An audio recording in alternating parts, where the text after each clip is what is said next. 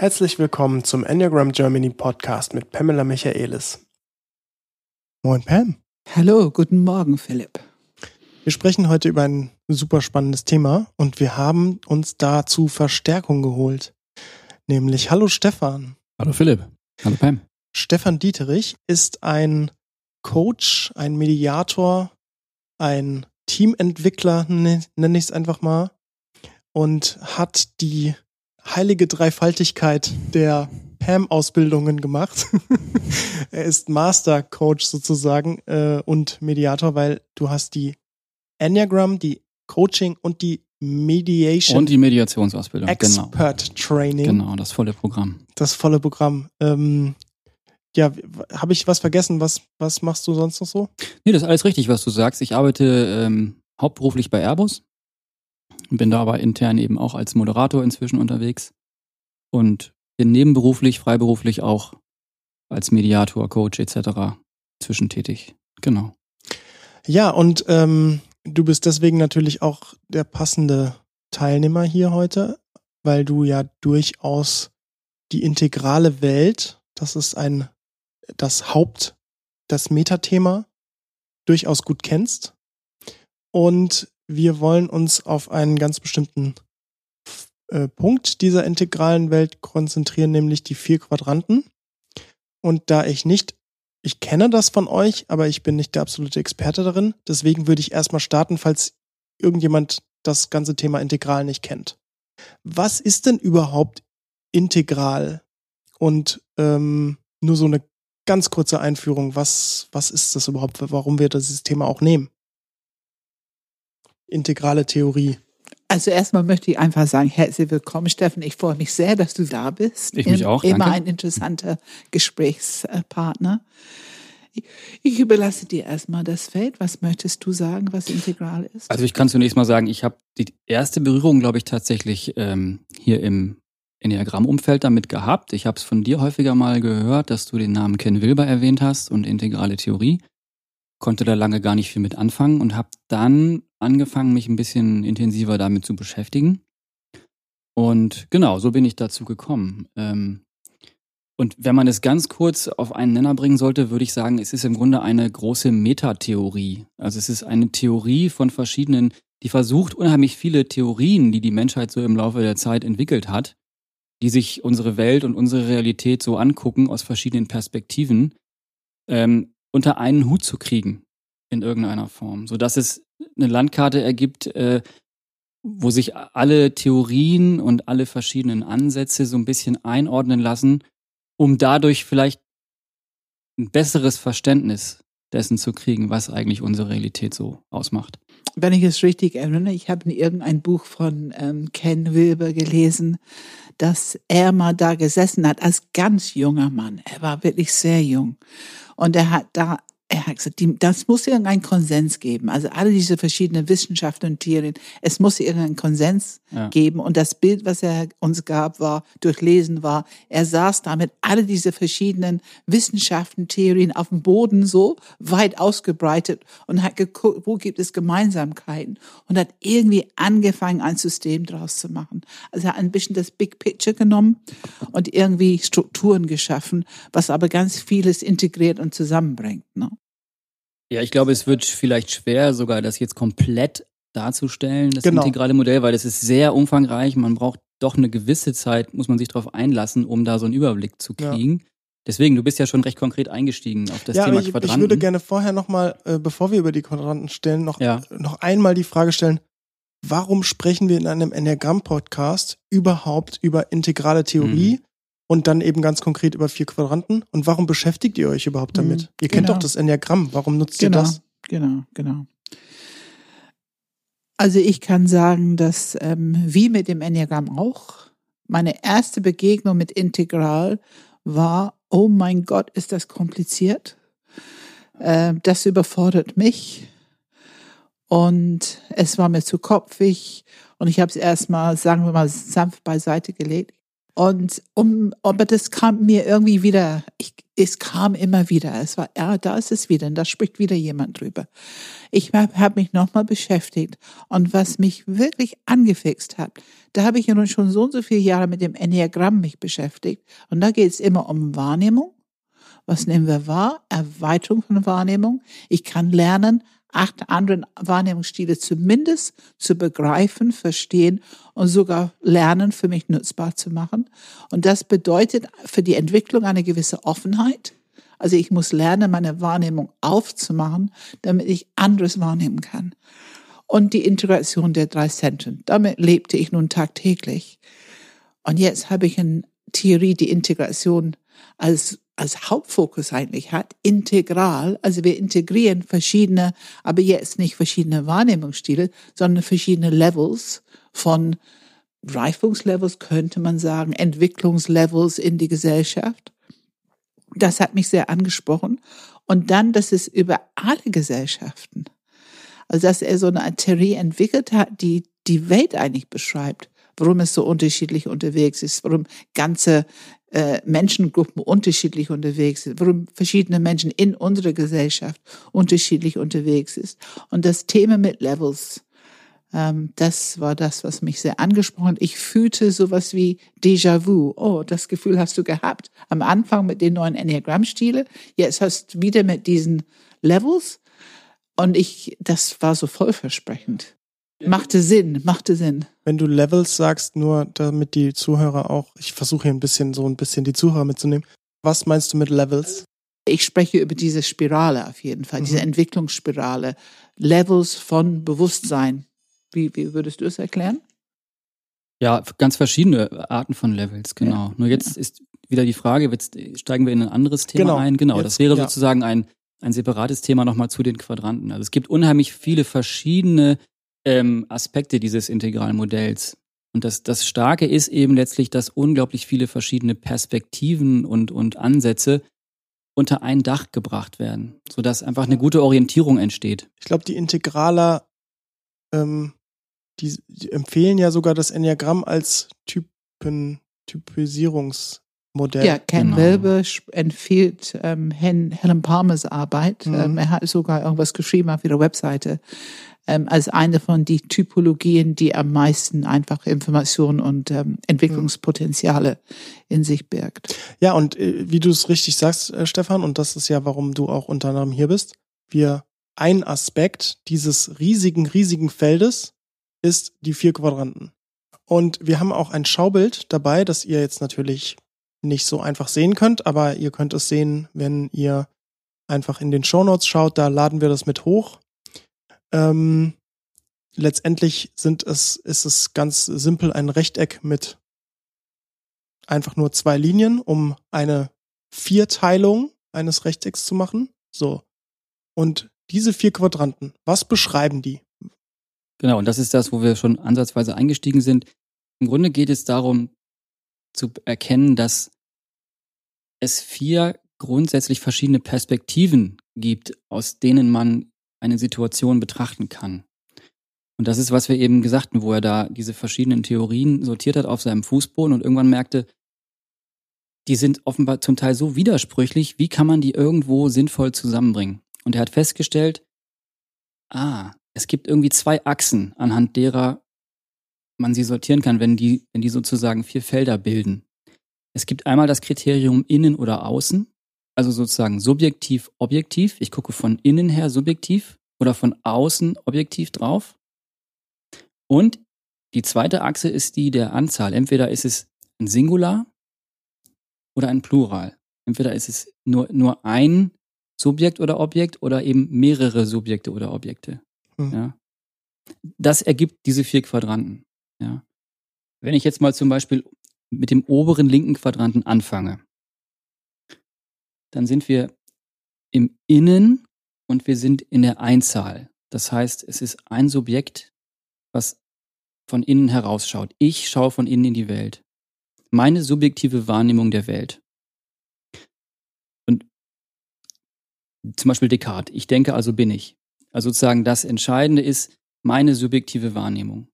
Meine Emotionen alles, also das Subjektive lässt sich dadurch charakterisieren, es ist eben nicht in Raum und Zeit, es hat keinen Ort und keine Zeit. Also ich kann es nicht messen. Ja, ich kann nur darüber dir berichten, Hm.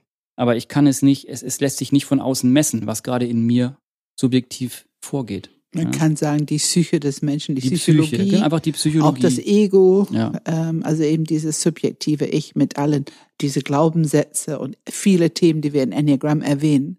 Also letztendlich ist es der Quadrant, also oben links, subjektiv, also ich, aus, als im Singular, Genau. aus mir herausschauend und ähm, was eigentlich, worüber wir sehr, sehr viel in unseren Podcast sprechen, dieses nach innen gehen, Grounding, äh, Emotionen äh, zulassen und so Gedanken, Akzeptanz. Glaubenssätze, Das ist eigentlich Knöpfe. der Quadrant oben links. Okay. Genau.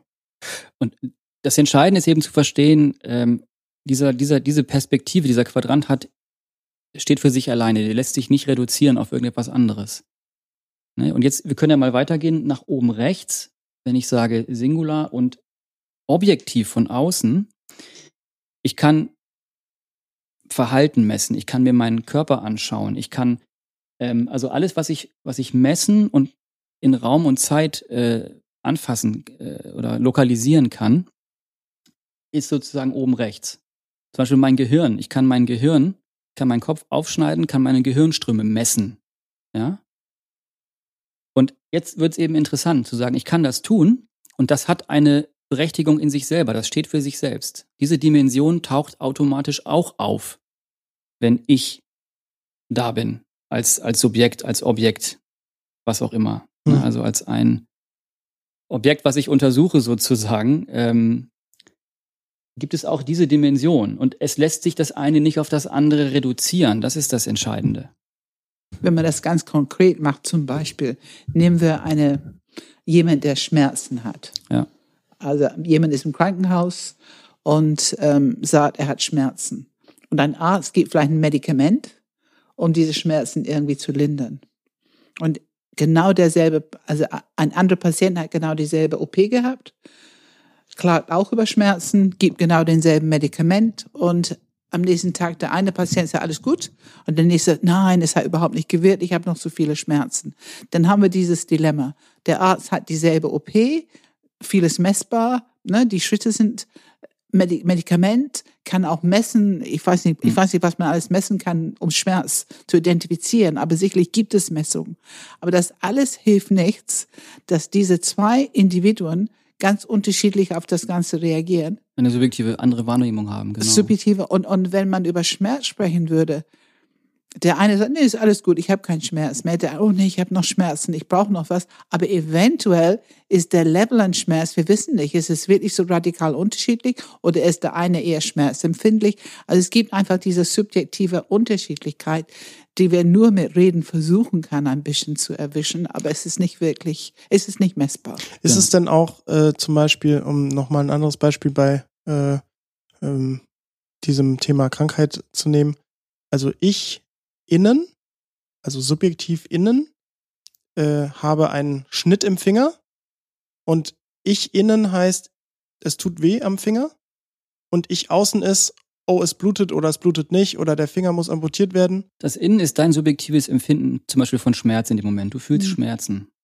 Ja? Und ähm, messen kann ich vielleicht bestimmte Hirnströme. Genau. Hm. Aber ich kann nicht genau den Schmerz subjektiv nachempfinden, den du empfindest. Hm. Das kann ich dir nur glauben, wenn du sagst, das tut höllisch weh. Und dieser integrale Ansatz ist eben zu sagen, und es wird auch immer so sein. Wir können auch noch so sehr sozusagen zum Beispiel den Kopf aufsägen und das Gehirn untersuchen. Es wird trotz allem immer eine subjektive Komponente geben, ein subjektives Erleben, was wir nie durch objektives Messen komplett erfassen können. Das ist sozusagen der, Hm. dieser, dieser Switch in die integrale Sicht, sondern beides hat seine Berechtigung und beides verdient ähm, eine Beachtung und eine Berücksichtigung und hat, hat einen Wert, hat eine Daseinsberechtigung sozusagen. Und man kann jetzt weitergehen und sagen, wenn wir runtergehen, es tritt eben sowohl das Subjekt als auch das Objekt ja auch in der Mehrzahl auf. Und dann ergeben sich jeweils, gibt sich jeweils nochmal eine Dimension, die auch ihre ganz eigenen Gesetzmäßigkeiten und, und Aspekte eben hat. Zum Beispiel, wenn viele Subjekte, wenn, wenn wir als subjektiv wahrnehmende Menschen als Gruppe zusammenkommen, dann ergibt sich links auf der subjektiven Seite etwas, was sich auch nicht messen und mit, mit einem genauen, genau lokalisieren lässt, nämlich eine bestimmte Kultur, wie wir miteinander umgehen. Was wir jetzt plötzlich, was sich hier für eine Atmosphäre entwickelt zwischen uns. Ähm, dieser Aspekt ist rein subjektiv. Mhm.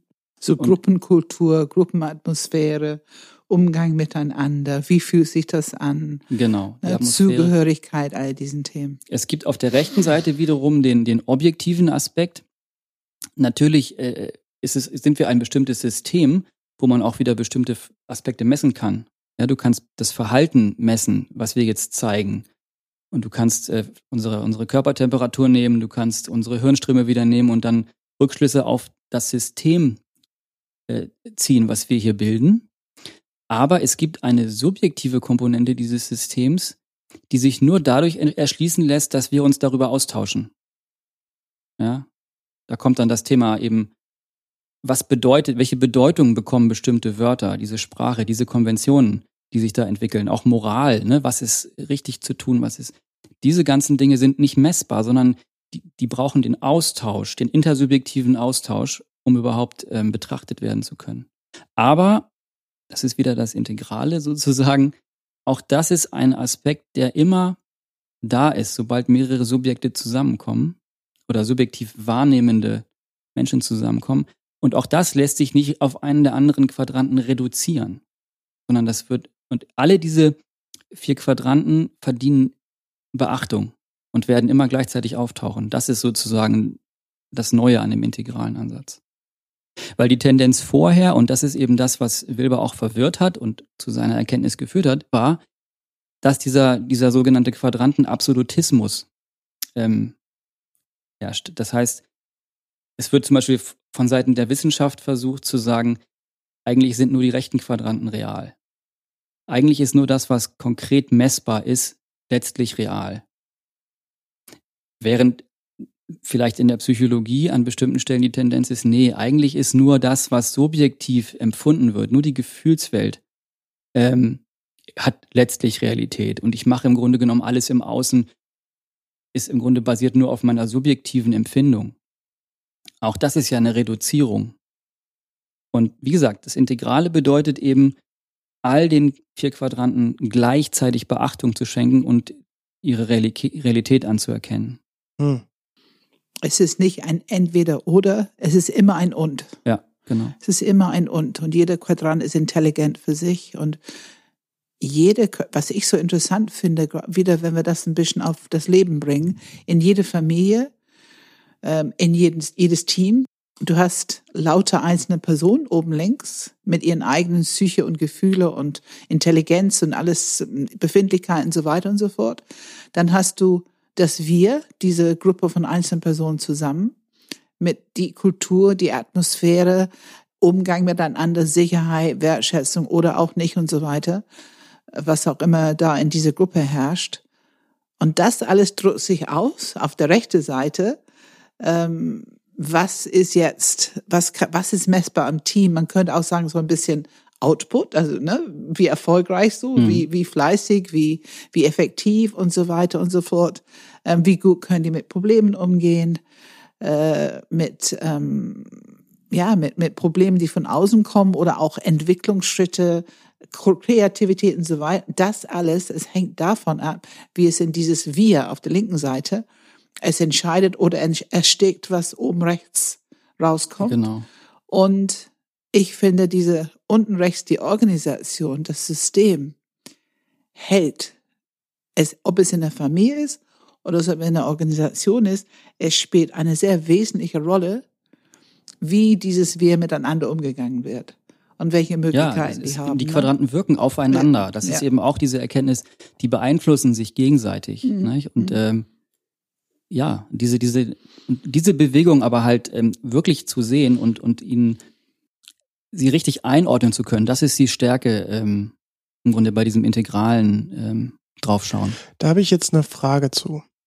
ähm, gerade so, wie du es nochmal beschrieben hast, Pam, mit dem Team, da würde ich gerne bei bleiben. Also einfach mal in die Arbeitswelt gucken, Thema Team. Wir haben ja unten rechts die messbare Gruppe sozusagen. Oder genau, die mehrere, also ein System von mehreren Objekten. Ein ne? System von mehreren Objekten. So. Und jetzt ist für mich die Frage, ähm, ist es nicht oft so, es ist einfach so, was mir gerade hochkommt, wenn ich so Organisationen und Teams anschaue oder auch wie, wie oft ähm, Unternehmen funktionieren, habe ich oft das Gefühl, dass das System zuerst da ist und das System versucht wird, der Gruppe überzustülpen. Bürokratie kommt mir da in den Kopf. So, wir müssen so und so handeln, das sind die Regeln und auf dieser Basis wird dann die Kultur, ich würde ja schon fast sagen, vergewaltigt. Ähm, ähm, und dann die, also erstens, empfindet ihr das im Kontext der integralen Theorie auch so? Und zweitens die Folgefrage, wie sollte es denn sein? Sollte System aus Kultur heraus entwickelt werden? Wie beeinflusst sich das Ganze? Also integral gesehen hast du erstmal recht, weil natürlich hast du den Einfluss. Ne? Und unten rechts ist zum Beispiel also dieses Systeme, das ist alles auch an Artefakten, was, was Menschen zum Beispiel dann gemeinsam produzieren, wird auch unten rechts eingeordnet. Und zum Beispiel auch Architektur, ne? also alleine die Art und Weise, was für ein Gebäude sich eine Firma baut, hat natürlich einen Einfluss auf unter Umständen, wie die Atmosphäre dort ist in dieser Firma. Und der integrale Ansatz sagt, der gibt dir jetzt keine genaue Antwort, wie jetzt die ideale Architektur ist, sondern es sagt nur, berücksichtige am besten, dass diese Abhängigkeiten da sind. Und ähm, ermögliche eventuell sogar einen Austausch darüber. Ne? Also wenn, wenn, so dass, dass diese unterschiedlichen Aspekte Berücksichtigung finden. Wenn sich zum Beispiel äh, Teams austauschen. Und das fällt mir eben dazu ein, wenn ich jetzt gucke, wie kann man das konkret anwenden oder was heißt das konkret, zum Beispiel für unsere Arbeit? Der Austausch in Teams ist dann besonders effizient und besonders ähm, produktiv, wenn zum Beispiel ein gutes Gleichgewicht herrscht zwischen dem Einzelnen, dem Wir und der objektiven Aufgabe, der, der gemeinsamen Sache, hm. ne, woran gemeinsam gearbeitet wird. Das ist im Grunde das, äh, ich glaube, ihr habt mal einen Podcast über die TZI ähm, aufgenommen. Ja, TZI war Podcast 26, damals noch mit Dieter genau das, was zum Beispiel die TZI macht, ist in dem Sinne ein sehr integrales Herangehen, weil, weil das Gleichgewicht gesucht wird im Austausch über all diese drei Aspekte. Wenn man mal die rechte Seite als objektiv zusammenfasst, ne? sozusagen das S im Singular und im Plural. Also das ist jetzt ein Beispiel dafür, dass, dass die rechte Seite ähm, sozusagen das Objektive im Singular und Plural zusammengefasst wird zum, zum S. Ne? Das ist ja auch das, was in unserer Sprache und in eigentlich allen Sprachen der Welt passiert, ne? Die erste Person, die zweite Person, die dritte Person. Deswegen, das ist ja nichts revolutionär Neues, was Herr Wilber da gefunden hat, sondern es ist etwas, was wir intuitiv ganz tief drin alle kennen. Dass es diese drei Perspektiven gibt, ne? Dadurch, dass es eine Struktur gibt, hat er das bewusst oder er gibt uns ja. die Möglichkeit, wenn wir er hat unsere Wahrnehmung wollen, erweitert. Wir ja. können unsere Wahrnehmung erweitern, wir können es bewusst werden. Genau. Das, das heißt, das heißt, solche Modelle sind eigentlich unten rechts. Ist das so? Könnte man jetzt so sehen, wenn du wenn du es dir von außen anguckst, als, als ein Artefakt sozusagen, etwas, was Herr Wilber jetzt aufgeschrieben und erschaffen hat, ja, dann schon. Würde ich schon sagen. Mhm. Also die integrale Theorie würde ich jetzt unten rechts hinpacken, ja. Und ähm, jetzt habe ich noch eine Folgefrage. Das heißt, also einfach mal, um noch mal ein bisschen noch, noch konkreter zu werden. Ähm, ich bin jetzt eine Führungskraft, ich bin ein Mitarbeiter, wie auch immer, der ein bisschen Verantwortung hat und ich möchte, weil ich das spannend finde, diese vier Quadranten in unser Team, in unsere Kultur, in unser System, wie auch immer, möchte ich das mitnehmen. Was sollte ich da tun? Und auch, wie sollte ich das angehen? Also einfach erstmal das Modell erklären und dann darüber sprechen, wie seht ihr das Ganze, Kultur und so weiter, oder? Also aus meiner Sicht würde es reichen, dass du erstmal darum weißt, dass es diese, diese Betrachtungsweise gibt. Und klar kannst du natürlich ähm, das zum Thema machen und dich darüber austauschen, aber wie gerade gesagt, zum Beispiel in der TZI wird es implizit einfach angewendet, indem diesen verschiedenen Dimensionen sozusagen einfach eine gewisse Beachtung geschenkt wird und nicht einer hinten runterfällt. Mhm. Weil das die- ist das Risiko, genau. Also ich finde, eine von den ganz wichtigen Themen, die ich da bewusst machen möchte, in eine Gruppe für Personen, in ein Netzwerk, in ein Team ist, dass es okay ist, dass wir jede unsere subjektive Ego, Wahrheit, Erfahrung haben und dass wir genau damit etwas bringen. Also es ist wertvoll. Erstens, dass wir uns reflektieren Ja. und es wissen und dann auch uns nicht klein machen oder schämen, sondern auch da wirklich den Mut haben, das zum Wir zu bringen. Und alle tun das. Andererseits, das auch einordnen zu können, dass am Ende, um eine größere Entscheidung zu treffen, ist es wichtig, auf der Wir-Ebene äh, einen Konsens zu finden, also Ja. irgendwo, um weitermachen zu, um eine Struktur oder um irgendeine Entscheidung zu treffen, irgendein Produkt zu, ähm, ja, zu entwickeln oder, oder, oder. Ich finde, also ich finde, es hilft unheimlich, wenn man die Einordnung hat, diese Erlaubnis hat. Ich kann meine Reaktion haben. Die können auch mal, ich will, ich will nicht und was auch immer. Aber dass man trotzdem dann diese Bewegung ermutigt, in jeder einzelne Person auch mal diese Bewegung zum Wir auch Raum zu geben. Ja, und sich auch klar zu machen, dass, dass wir auch bestimmte Be- ähm, Vorlieben haben. Also dass, äh, dass wir dazu tendieren, vielleicht die Welt eher aus der Perspektive eines bestimmten Quadranten anzuschauen, als aus einer anderen Perspektive. Also Ja. ich kann das sagen für mich als, als Herzmensch, als Typ 4. Also ich habe einen gewissen Fokus meiner Wahrnehmung schon auf meiner subjektiven, auch emotional angehauchten Wahrnehmung und Reaktion auf die Welt. Was einfach heißt, ich gucke aus dem oben linken Quadranten.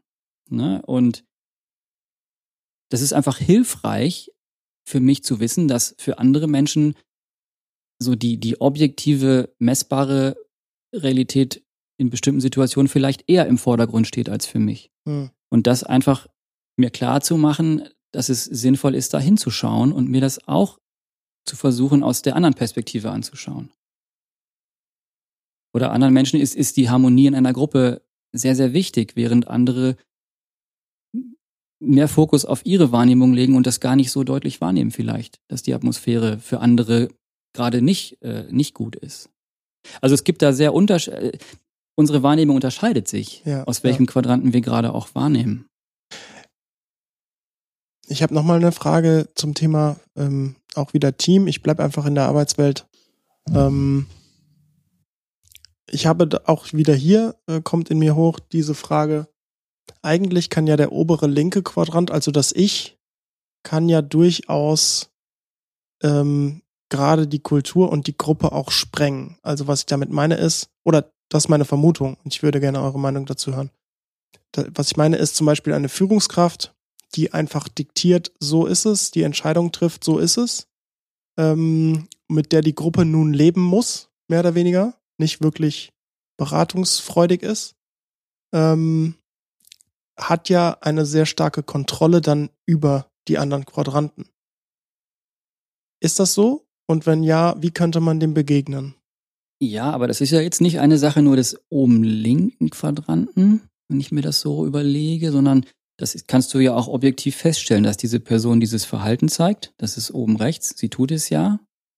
Das heißt, Und eine sie sagt, Entscheidung also- wäre oben rechts. Eine, Pe- Genau, alles, was du, also jedes jegliches Verhalten, Hm, was du im Grunde filmen könntest und dann könntest du sagen, ah, guck mal, da ist das Verhalten, ähm, ist oben rechts.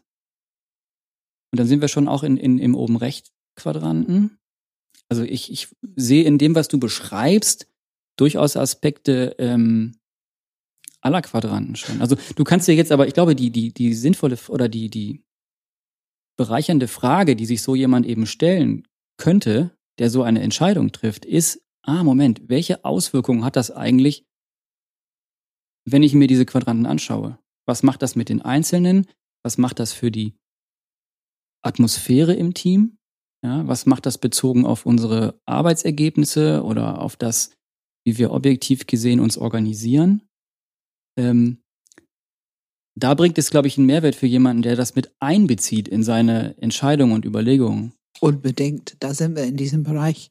Wenn wir über Synergy und Flow sprechen, wenn wir das Wert geben, wenn wir das wollen, dass wir so zusammenarbeiten, wenn wir erkannt haben, dass das eigentlich sehr produktiv und effektiv ist ähm, und auch intelligent, innovativ und, und, und, ich kann es nicht genug hochloben, dann wissen wir einfach, das ist ein Selbstverständnis, dass wir die Leute mitnehmen, dass wir gucken, was bedeutet es für die Menschen. Und wenn wir wirklich einen Engpass haben, wo wir eine schwierige Entscheidung treffen müssen, dann sind wir sehr bewusst, was machen wir hier. Ähm, das, äh, finde ich, hat man gesehen bei äh, dieser Pandemie. Wie sind die Firmen? Was für Briefe was für interne Kommunikation haben die Firmen rausgegeben. Und ich habe einige Beispiele zugeschickt bekommen. Und das ist ein Unterschied wie Tag und Nacht. Mhm. Also alle haben Leute gehen lassen. Alle haben ganz schwierige, unangenehme Entscheidungen treffen müssen. Aber der Unterschied, ich kann gerade nicht erinnern, ich glaube, das war Uber oder war das Airbnb? Die haben so einen dollen dollen Brief rausgeschickt. Da, mhm. da kamen mir die Tränen. Mhm. Ja, mein Gott, haben die das begriffen. Mit so viel Wertschätzung und was ihr alles für uns gemacht habt, unser, unser Erfolg und dass wir wollen es nicht und das könnt ihr nicht vorstellen, wir sollen es wehtun. Und wir werden alles, alles tun, um das so wenig wie möglich zu machen und dass wir möglichst hier durchkommen und dass wir euch wieder wiederholen können bei der Osterwerfer. Also es war so toll. Und dann hat British Airways eins rausgeschickt und oh, das war so kalt und so nur, nur Geld, Money, kapitalistisch und also der Unterschied, ne? Mir fällt auch gerade ein, äh, auch zum Beispiel, was, was Schulz von Thun mit seinen vier Seiten der Nachricht äh, macht, ne? Weil, wo du das gerade sagst, dieses Beispiel, da ist ja auch eine gewisse Selbstkundgabe drin, ne? Wie geht es uns eigentlich mit diesen Entscheidungen und so? Das ist, das ist ja genau das. Und ich finde, diese ganze, der ganze Ansatz Schulz von die ganze Richtung sozusagen, Schulz von Thun, Thomann, Klärungshilfe, Ruth Cohn, TZI, da ist unheimlich viel Integrales drin. Von Anfang an eingearbeitet. Und das ist aus meiner Sicht auch einer der wirklichen Erfolgsfaktoren dabei. Weil diese Balance einfach drin ist. Ja, und es fordert uns allen in unser Umgang mit Entscheidungen, mit Menschen, mit Gruppen und so weiter. Es fordert uns allen dieses Wachsein.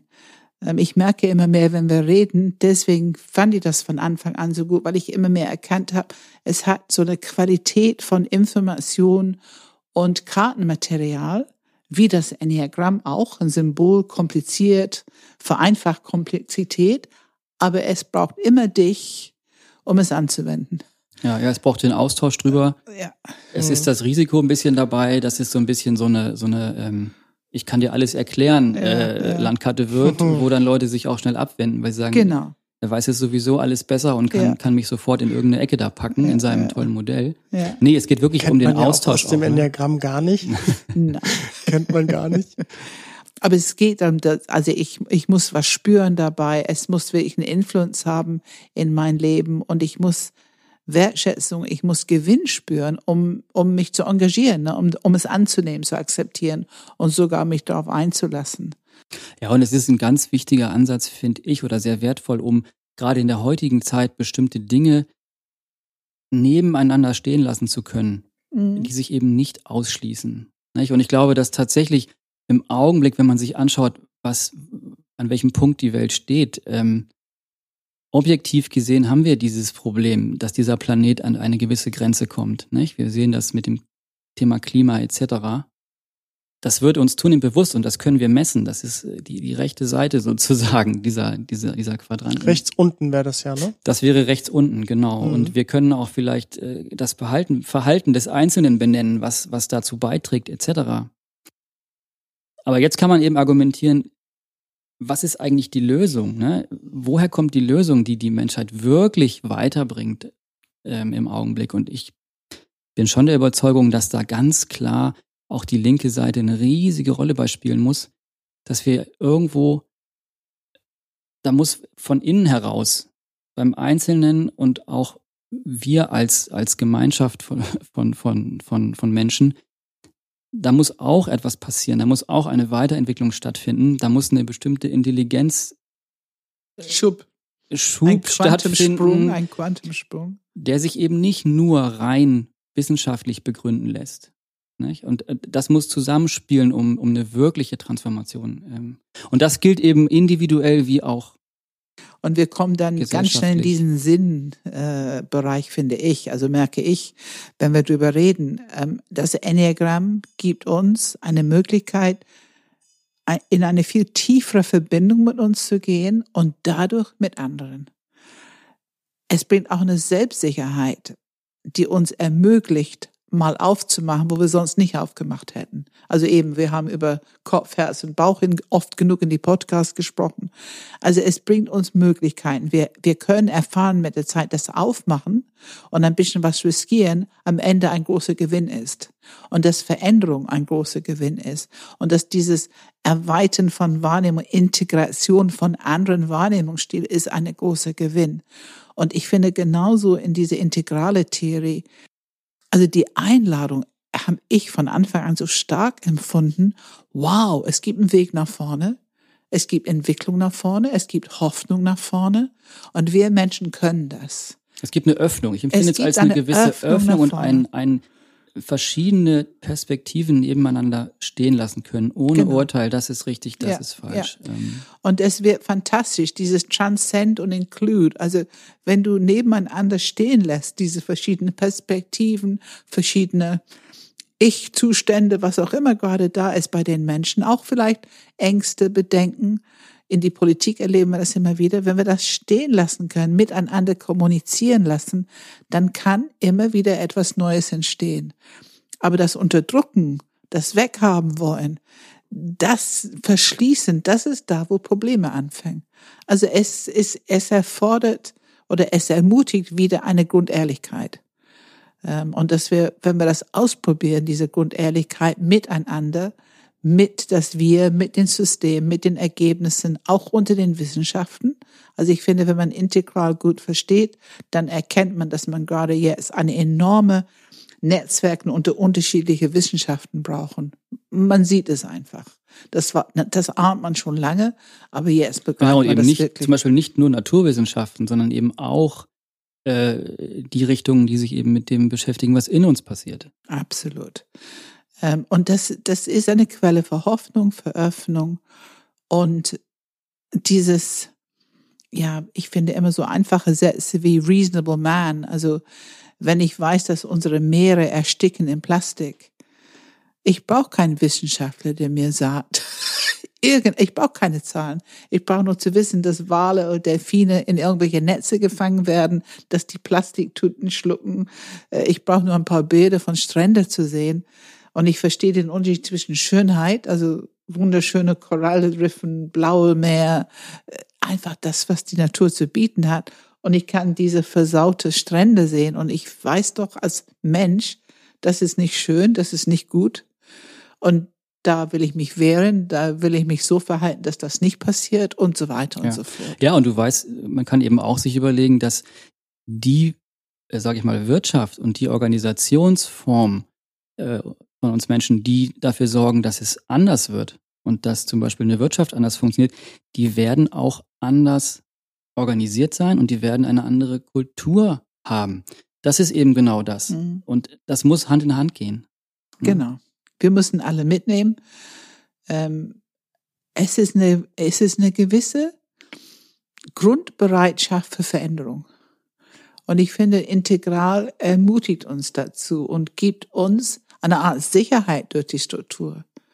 Also wenn wir wirklich die vier Quadranten verstehen, dann bekommen wir eine gewisse Sicherheit, uns zu bewegen im der Linke oben und unten, also mit ich und wir, um das S zu beeinflussen, um das S zu verändern. Ähm, und klar, wie alles, alle Veränderungen, es kostet Mut, es kostet Kraft, aber es kostet auf jeden Fall erstmal Information und Verständnis. Ja. Ich würde euch gerne mal wieder einfangen. Ich fand es zwar super schön, ähm, Versuch's mal. um nochmal ein bisschen die Struktur äh, wieder zu wahren, zurückzukommen auf die vier Quadranten. Ähm, ich ich greife einfach nochmal hier dein British Airways Beispiel ja. auf. Ähm, du hast gerade gesagt, ähm, dass sie ein, äh, zum Thema Entlassungen wohl ein Statement abgegeben haben das nicht sehr wertschätzend war, so hast du es, glaube ich, beschrieben. Ich glaube, das Thema haben die ganz vergessen. Ja, okay. Und äh, jetzt überlege ich so, ähm, okay, wenn man jetzt Kommunikation ansieht, also ähm, äh, ihr habt es mehrmals beschrieben, ähm, die vier Quadranten könnte man dazu verwenden, die verschiedenen Blickwinkel äh, zu nutzen und dahingehend sozusagen auch anders kommunizieren zu können. Was bedeutet das für, für die Einzelnen? Was bedeutet das für die Gruppe? Was bedeutet das für das System und so weiter? Ähm, das heißt, oder anders gesagt, ich könnte ja aber auch die drei Zentren nutzen, um zum Beispiel ein Statement abzugeben. Ich könnte ja auch sagen, was bedeutet das für die auf der Informationslevel, was bedeutet es auf der Herzebene für die Menschen im Sinne von wie, wie, ähm, wie könnten die darauf reagieren, wie ähm, ist es für die Menschen sozusagen gut. Und, ähm, und dann natürlich die Bauchebene, äh, was tun wir und so weiter. Also es ist einfach so ein bisschen eine andere äh, Herangehensweise, wie man ein Statement oder wie man sich orientieren kann, um ein etwas umfassenderes Statement zu machen, wo man nichts vergisst, keine Aspekte vergisst, wo man die Leute mitnimmt. Und äh, meine Frage ist jetzt ganz konkret, ähm, wie ergänzt sich das Ganze? Also wenn ich jetzt hier äh, mir die vier Quadranten anschaue und dann wieder auf unser Lieblings, auf zumindest mein persönliches Lieblingsthema, die drei Zentren zurückkomme, Kopf, Herz, Bauch. Wie ergänzt sich das Ganze und wie ähm, nutzt man das in Kombination? Habt ihr da Gedanken zu? Also man kann ja genau die vier Quadranten nehmen als Orientierung, um einen solchen Brief zu schreiben, oder? Finde ich. Ja, jetzt, jetzt, ja, das kann man, ja, eine gute Übung, um jetzt gut zu differenzieren gerade und mhm. zu präzisieren, ne? wo zu sind wir und, ja. und was genau bedeutet es? Ja, also ich würde noch mal etwas anders ansetzen gerade, weil, weil ich einfach, wenn man jetzt das Enneagramm mit einbezieht, was ich einfach hilfreich finde, ist sich einfach klar zu machen, dass zum Beispiel unterschiedliche Enneagrammstile vielleicht unterschiedlich auch von den Quadranten her wahrnehmen, dazu tendieren.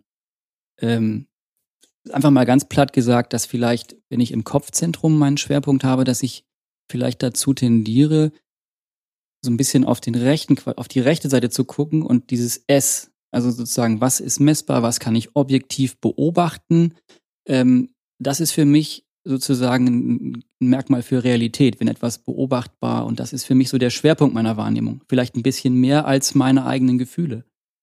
Äh, was die linke Seite, also die obere linke Seite wäre, was vielleicht für einen Herzmenschen ein bisschen stärker der Schwerpunkt seiner Wahrnehmung wäre.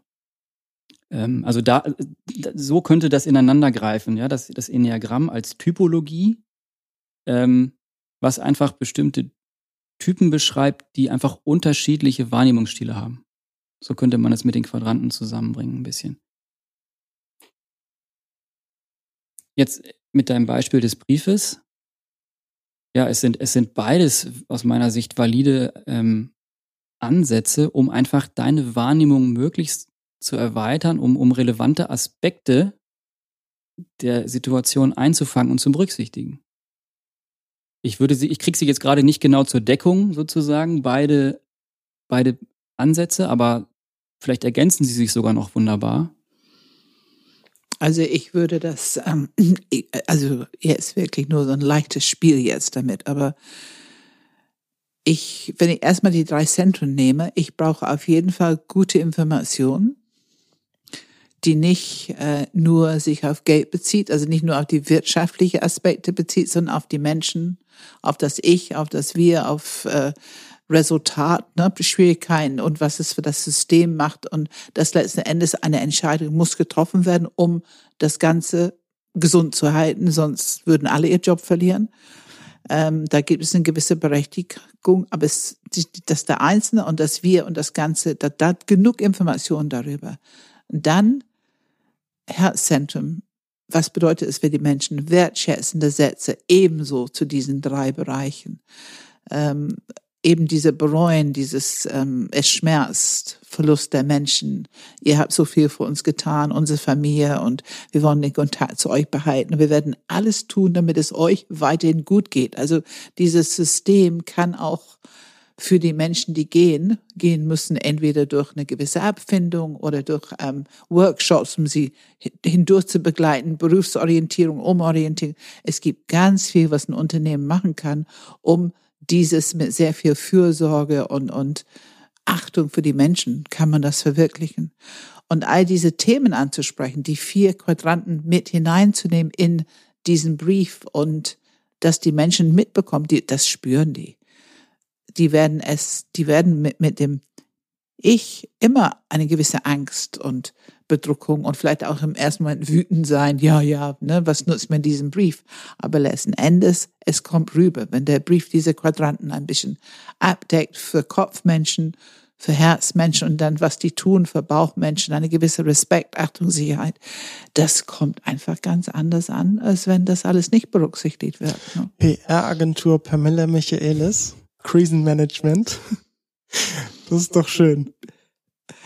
Ja, PR. Das ist richtig gut. Ja, es gefällt mir auch ganz gut. Ja. Anleitung.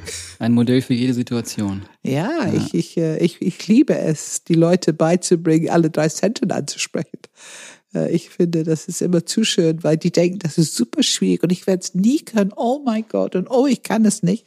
Und wenn du sie drei unterschiedliche Sätze gibst oder drei unterschiedliche Fragen, die einfach jedes Zentrum ansprechen, dann ach, so schwierig ist es ja doch nicht. Das schaffe ich und und ne, dann kommt es an. Gibt es noch irgendwas, was wir irgendein Aspekt, den ihr noch benennen möchtet, der vielleicht noch nicht genannt wurde? Freies Feld was wir kurz schon äh, angesprochen hatten, mir war einfach wichtig, mal hervorzuheben, dass ich glaube, dass zum Beispiel die, die, die Klärungshilfe, die Mediation, äh, so wie wir sie vermittelt bekommen haben, oder auch die TZI für Teams, also für diesen Teamaustausch, dass das alles Ansätze sind, die deswegen eben aus meiner Sicht so effektiv sind, weil sie integral sind in dem Sinne, dass sie zum Beispiel die unterschiedlichen Quadranten sehr gut abdecken. Die Perspektiven und Wahrheiten sozusagen dieser Perspektiven sehr gut einbeziehen. Also die Relevanz sozusagen abdecken ähm, mhm. dieser Perspektiven. Es ist einfach ein Modell, was sehr stark dabei hilft, ähm, relevante Aspekte einer Situation aufzudecken. Es erweitert die Wahrnehmung. Das ist sozusagen in meiner, aus meiner Sicht das Ziel, dass die Wahrnehmung relevanter Aspekte einfach erweitert wird. Und ich frage mich öfters, ähm, wie kann es angehen oder warum ist es so, dass das wenig verstanden wird, wie wichtig es ist, die Menschen mitzunehmen, die Gruppe mitzunehmen. Für mich das Wort Transparenz, dass es immer noch teilweise so ist, dass noch nicht die Führungskraft noch nicht verstanden haben, dass es wichtig ist, ein Meeting zu strukturieren, ein Meeting mit Wertschätzung, mit Sicherheit, als ermöglichen, eine gewisse Moderation, mhm. Struktur ermöglichen, dass Transparenz stattfindet. Weil Transparenz ist ganz viel mit Kommunikation. Und die brauchen aus diesen verschiedenen Quadranten Information, damit die Menschen mitnehmen. Ja. Ich glaube, es hat auch ein bisschen damit zu tun, dass wir tatsächlich in einem Zeitalter immer noch leben oder vielleicht aus dem langsam auch heraus kommen, ansatzweise, was doch sehr stark ähm, die rechte Seite dieser Quadranten betont, also wir, das wissenschaftliche Zeitalter, nicht? Also das, was messbar ist, das, was ich sowohl äh, wissenschaftlich als auch finanziell messen kann, hat im Zweifel für mich Realität. Dein Beispiel, British Airways, das ist einfach, ne?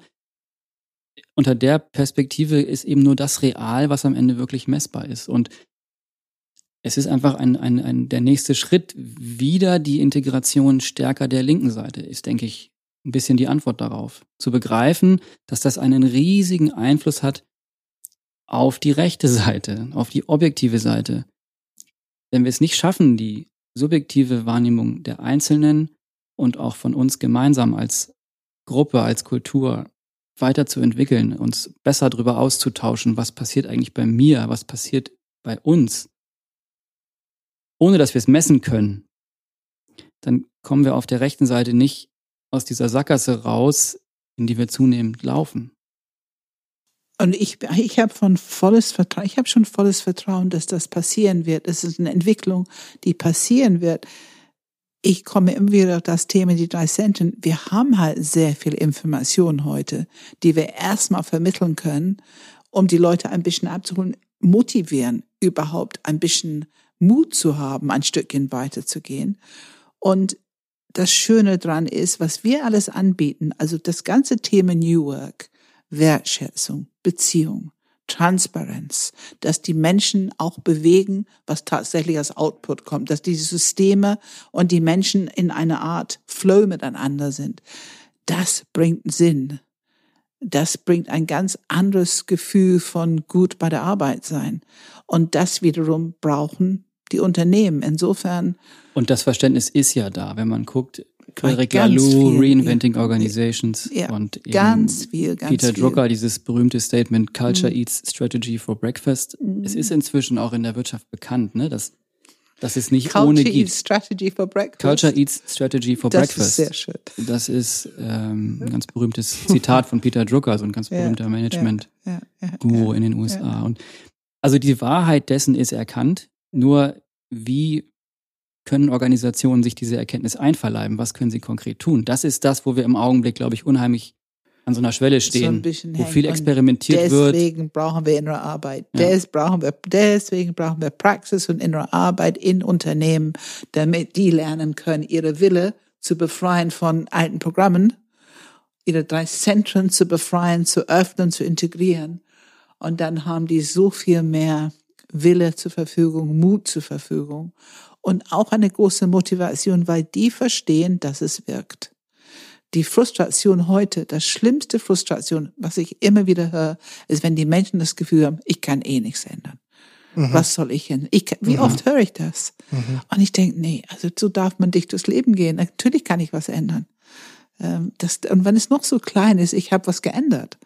Ähm, also natürlich kann ich was ändern. Wenn ich durch die Straße gehe und ich hebe ein Stück Müll auf, dann habe ich etwas getan, um irgendwo diese Straße sauber zu machen. Und immer also, weniger Menschen haben Lust, ähm, ein Leben und auch insbesondere ein Berufsleben zu verbringen, ähm, ohne eine Sinnerfahrung dabei. Ne? Absolut? Das absolut. wird, glaube ich, immer mehr, dass Leute das irgendwo ablehnen. Mhm. Weil wir auch, und da kommt es wieder, weil wir aber auch wieder von der rechten Seite her ein materielles Level an Wohlstand erreicht haben, wo so ein Schritt auch möglich ist, sich immer mehr zu fragen, Mensch, ist das eigentlich wirklich sinnvoll? Befriedigt mhm. mich das mhm. subjektiv in meiner Wahrnehmung, was ich da tue? Und wir, die das erreicht haben, gucken jetzt natürlich hin, die, die es noch nicht erreicht haben und können wir da was tun?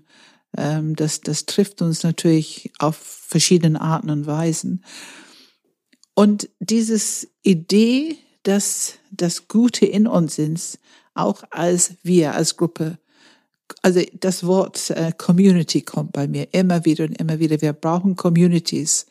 Wir brauchen wertschätzende Communities, die sich weiterentwickeln, die, die einen guten Verständnis in die Welt bringen können, die einander unterstützen können, äh, wo dieses einzelne Mensch, dieses Ich gut gehalten, gestützt wird, sich weiterzuentwickeln und das entwickelt die Kultur in der Gruppe weiter. Ja, ja, an die linke Seite kommen wir, also auf der linken Seite kommen wir nur durch Austausch weiter. Mhm. Durch Innenschau oder durch eben intersubjektiven Austausch. Ja.